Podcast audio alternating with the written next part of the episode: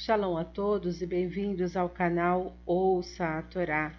E hoje vamos para a quinta aliá da Parashá Bereshit, que está no capítulo 4, versículo 19, e vamos até o fim deste capítulo, que é o versículo 26. Baruch atah Adonai Eloheinu melech haolam, asher barabanu mikol hamim, venatan lanoit torato, Baruch atah Adonai noten hatorá. Amém.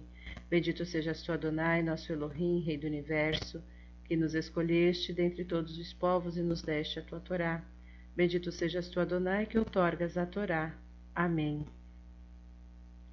E tomou para ele Lemer duas mulheres, o nome de uma era Adá e o nome da segunda Slá. E deu à luz Adá a Labal. Ele foi o pai mestre do, dos que habitam em tendas e possuem gado. E o nome de seu irmão era Lubal. E Ubal. Ele foi pai de todos os que tocam lira e harpa. Itzlá, ela também deu à luz a Tubal-Caim, assacalador de todo o artefato de cobre e de ferro. E a irmã de Tubal-Caim foi Naamá. E disse Lemer às suas mulheres, Adá e Ouvi a minha voz, mulheres de Lemer, escutai o meu dito. Acaso um homem, Caim, matei por feri-lo intencionalmente, e um menino, Tubal-Caim, por contudi-lo. Se por Caim se toma vingança após sete vezes gerações, então por Lemer o será após setenta e sete vezes gerações. E tornou o homem a conhecer sua mulher, e ela deu à luz um filho, e chamou o seu nome de Shet, dizendo: Ora, Pôs-me Deus outra semente em lugar de Abel, porquanto matou o Caim. E Chet também, ele nasceu um filho e chamou seu nome Enosh. Foi então que se começou a invocar o nome do Eterno. Amém. Para o Ratá Adonai, Eloheinu Meler Haolam, Asher Natan Lanu Torah Temet, Verraiolanatá Beturreino, para o Ratá Adonai, Noten Hatorá. Amém.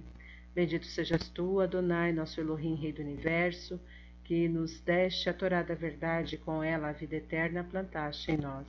Bendito sejas tu, Adonai, que outorgas a Torá. Amém. Vamos aos comentários desta aliá, referente ao versículo 21. Ele foi pai. A Torá cita as primeiras artes praticadas pelo gênero humano, e Baal foi o mestre da música da lira e da harpa, e Tubal-Caim, artífice em trabalhos de cobre e ferro. Numerosas passagens da Bíblia destacam o gosto musical do povo judeu.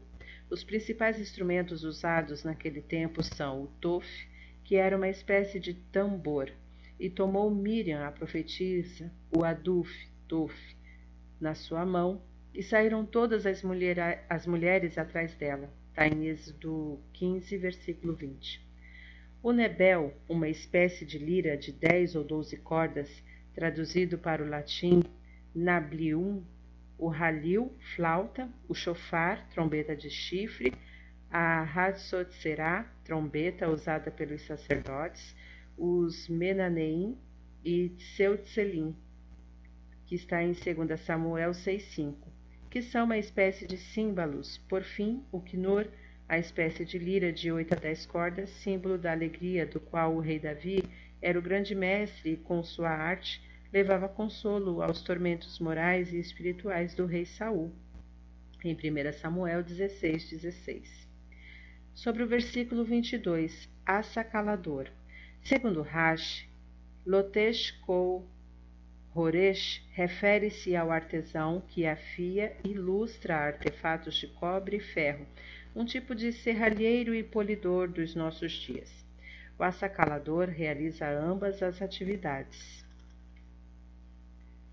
Sobre o versículo 23, por contudi-lo, conta o Midrash que, sendo Lemer cego, saía a caçar com seu filho Tubal-Caim, que o guiava e indicava a presença de caça. O menino confundiu Caim com um, algum animal e foi assim que Lemer o matou com uma flechada.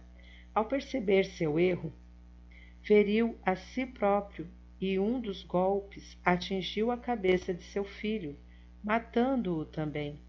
Por isso suas mulheres o acusavam pelo duplo assassinato, e Lemer se desculpou. Shalom a todos.